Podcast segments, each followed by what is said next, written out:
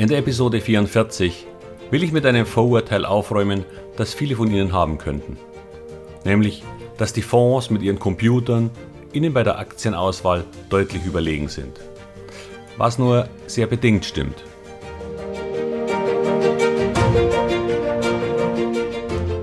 Herzlich willkommen, moin und Servus beim Podcast Aktien verstehen und erfolgreich nutzen.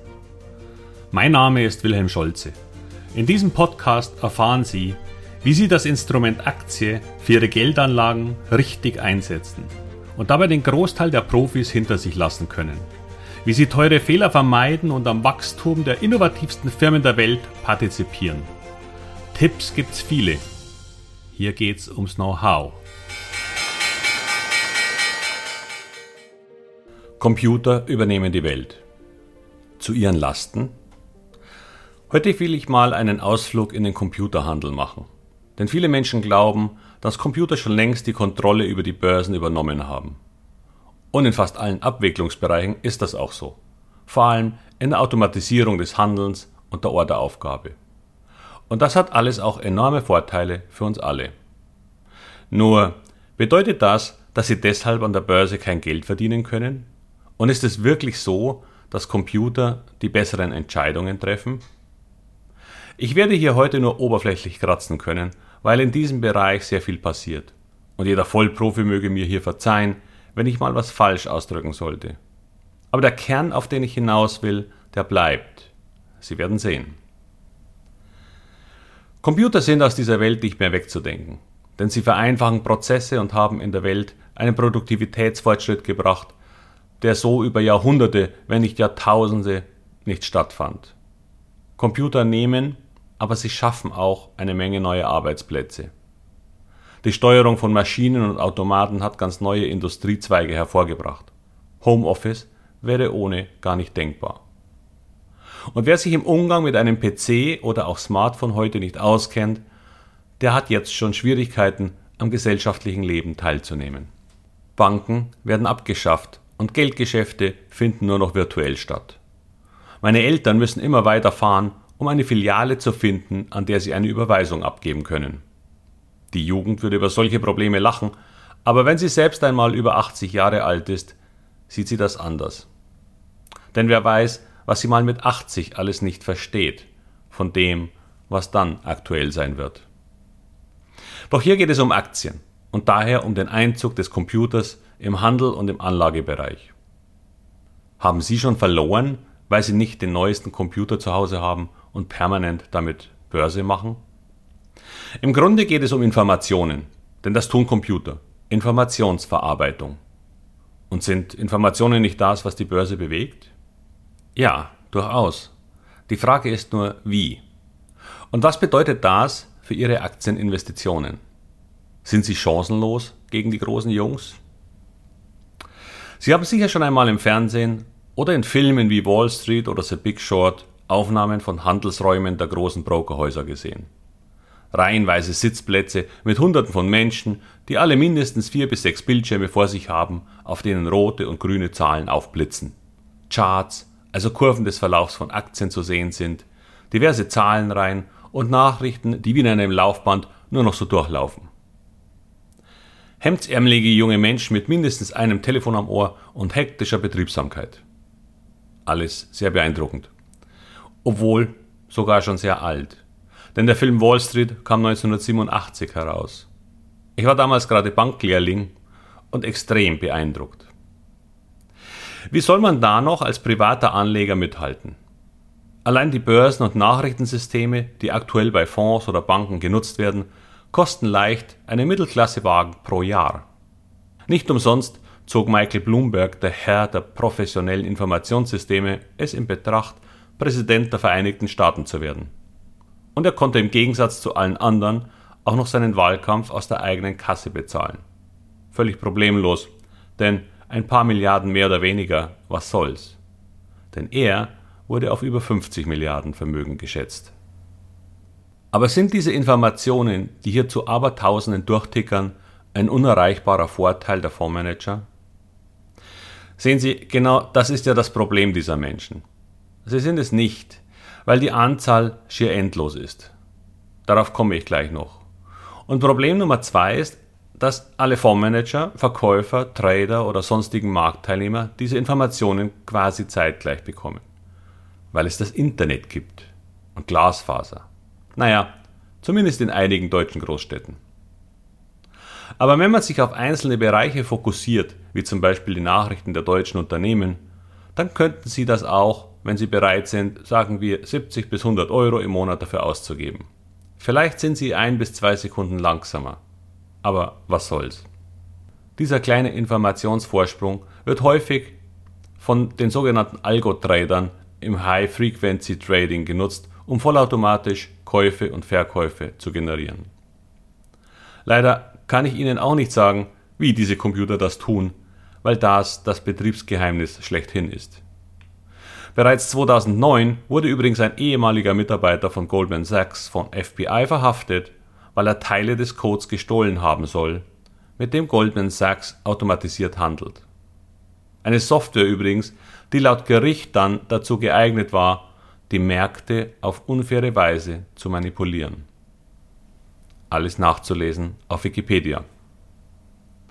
Jedenfalls geht es um Geschwindigkeit, weil diese Programme kleinste Differenzen blitzschnell ausnutzen.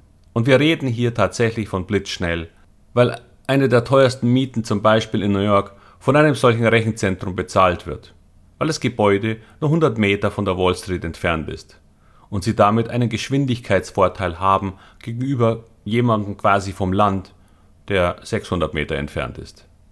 Völlig verrückt. Und tatsächlich sind die Umsätze dieser Firmen die Algo-Trading betreiben, inzwischen für den Großteil der Umsätze an den Börsen verantwortlich. Diese Firmen verdienen Geld, weil diese Computer unter anderem Preisdifferenzen unterschiedlicher Börsen in Sekundenbruchteilen ausnutzen. Wir sprechen hier von Centbeträgen, die sich allerdings für diese Firmen rechnen, weil sie das millionenfach tun.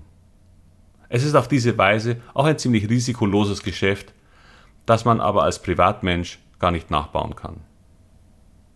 Aber im Grunde hat auch das nichts mit Investieren zu tun. Und diese Thematik sollte daher für Sie relativ unwichtig sein, weil es in diesem Podcast nicht um Sekundenhandel geht, sondern um Investitionen mit geplanten Haltedauern von Monaten und Jahren. Da kommt es überhaupt nicht darauf an, ob Sie eine Nachricht eine Sekunde, eine Stunde oder einen Tag eher lesen. Denn mein Ziel ist es, Ihnen nahezubringen, dass die richtige Auswahl viel wichtiger ist als das perfekte Timing. Gibt es aber Computer, die längerfristig investieren und damit erfolgreich sind? Es gibt einen ganzen Zweig im Fondsmanagement, der sich mit dem Thema quantitative Analyse beschäftigt. Grundsätzlich heißt das eigentlich nur, dass hier mathematische und statistische Methoden zum Einsatz kommen. Bilanzdaten von Tausenden von Unternehmen auf der ganzen Welt werden analysiert, bewertet, sortiert und dann wird versucht, die besten Firmen als Anlageinstrument zu finden. Und Computer erleichtern das Screening. So heißt das Durchsieben des Marktes massiv. Wenige Mitarbeiter sind damit in der Lage, Aktien auf der ganzen Welt miteinander in nahezu Echtzeit zu vergleichen. Und die meisten großen Vorgesellschaften machen das inzwischen. Nur liegen sie deshalb besser oder sind auffallend erfolgreicher? Es scheint nicht so. Fonds, die Computer benutzten, um anhand der Kennzahlen den Markt zu schlagen, haben zwar alle Fakten, aber die Bewertung übernimmt ein Algorithmus. Und was ist so ein Algorithmus? Nun, es ist ganz einfach eine Handlungsvorschrift für den Computer. Dieser soll dann beim Eintreffen bestimmter Kennzahlen, und wir sprechen hier nicht von einer einzigen, sonst könnte das jede Excel-Tabelle, sondern von einer Unzahl davon eine Empfehlung herausschmeißen. Und hier beginnt das Problem. Jedes Team, das so einen Algorithmus programmiert oder programmieren lässt, will und wird auf andere Kennzahlen, andere Gewichtungen und andere Formeln zurückgreifen. Sie werden unterschiedliche Daten verwenden, die gar nichts mit den Bilanzen der Firmen zu tun haben, sondern mit dem Dollar, dem Preis von Holz oder der wirtschaftlichen Entwicklung in Südkorea. Und damit kommen sie alle zu unterschiedlichen Ergebnissen. Was ja das Ziel jedes Einzelnen ist, besser zu sein als die anderen. Aber das bedeutet auch, dass kein einziger den heiligen Gral gefunden hat. Denn diese Information würde sich sehr schnell verbreiten. es funktioniert so nicht. Okay, aber nun zurück. Was ich Ihnen mit diesem Exkurs nur sagen will, ist, dass selbst Computer kaum in der Lage sind, den Markt zu schlagen, obwohl sie doch scheins alle Vorteile von schnellem Zugriff auf Informationen jeder Art auf ihrer Seite hätten. Warum ist das so? Erstens hängen sie vom Glaubenssystem des verantwortlichen Fondsmanagers ab. Zweitens vernachlässigen sie häufig die psychologischen Komponenten und drittens verändert sich die Welt permanent. Und zuletzt würde es bedeuten, dass es für jede Aktie genau einen Kurs geben müsste, der einen absolut fairen Wert darstellt. Und jede Aktie würde sich auf diesen ganz schnell einpendeln. Und gleichzeitig müssten dann aber alle diese Fonds auch alle zu diesem Zeitpunkt verkaufen, weil das Kursziel und der faire Preis ja erreicht ist. Nur wer kauft dann eigentlich? Und was passiert in drei Wochen? Müsste der Kurs eigentlich jeden Tag um 0,032% steigen, wie ein Strich, weil der faire Wert in einem Jahr um 8% höher sein müsste? Schauen Sie sich die Börsen an und dann nennen Sie mir die Aktien, die sich wie ein Strich bewegen. Der Mensch will Dinge verstehen und er glaubt, er könnte Systeme entwickeln und die Realität vereinfachter ausdrücken, sie ihm verständlicher machen. Aber so ist die Welt nicht. Und sie wird es niemals sein. Sie ist und bleibt komplex. Zudem ist jeder einzelne Fonds nur so groß wie ein Staubkorn im Dachspeicher, verglichen mit der schieren Größe des Gesamtmarktes. Auch ein Fonds, der dauerhaft den Markt schlagen könnte, würde dieses Geheimnis ganz sicher nicht veröffentlicht wissen wollen, so dass alle davon profitieren. Daher wird er das Staubkorn bleiben. Mit Absicht. Und das bietet Ihnen weiterhin auch als privater Anleger noch unzählige Möglichkeiten und Chancen am Aktienmarkt. Lassen Sie sich nicht auch von irgendwelchen Computermodellen beeindrucken. Ich hatte das Beispiel der beiden Nobelpreisträger ja schon, die mit ihren Fonds und Wissen um die Welt beinahe einen Kollaps des Finanzsystems verursacht hätten. Und man darf auch nicht vergessen, dass ein wirklich großer Fonds auch nur große Unternehmen kaufen kann. Erstens, weil ihm sonst eine kleine Firma sofort gehören würde und zum Zweiten, weil er sonst selbst verantwortlich für eine massive Verteuerung der Aktie wäre. Das wollen die nicht, weil sie auch wieder verkaufen müssen irgendwann. Also bleiben ihnen weiter alle Chancen, ihr Geld am Aktienmarkt sinnvoll einzusetzen und sich auf längere Sicht ein schönes Depot zusammenzustellen.